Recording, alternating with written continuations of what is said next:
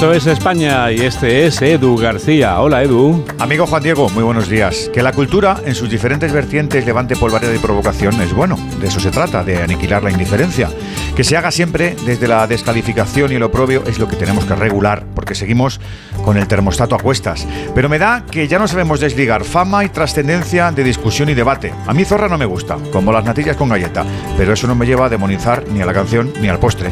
Cierto es que lo de Eurovisión lleva tiempo siendo un asunto de controversia. Si no hay polémica, no hay música, si no hay lío, no hay cobertura. Pensémoslo y traslademos el nivel de ruido a los Goya de esta noche. ¿Cuántos de los oyentes saben quiénes presentan la gala?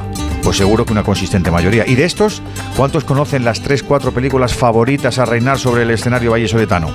Defiendo y defenderé que hay foco bueno y malo, pero en caso de duda nos da un poquito igual la naturaleza con tal de que se nos haga caso. Para mí, que soy militante del buenismo, lo mejor es que la cultura española tiene pulso y latido. Buen sábado a todos. Abrigarse, ¿eh?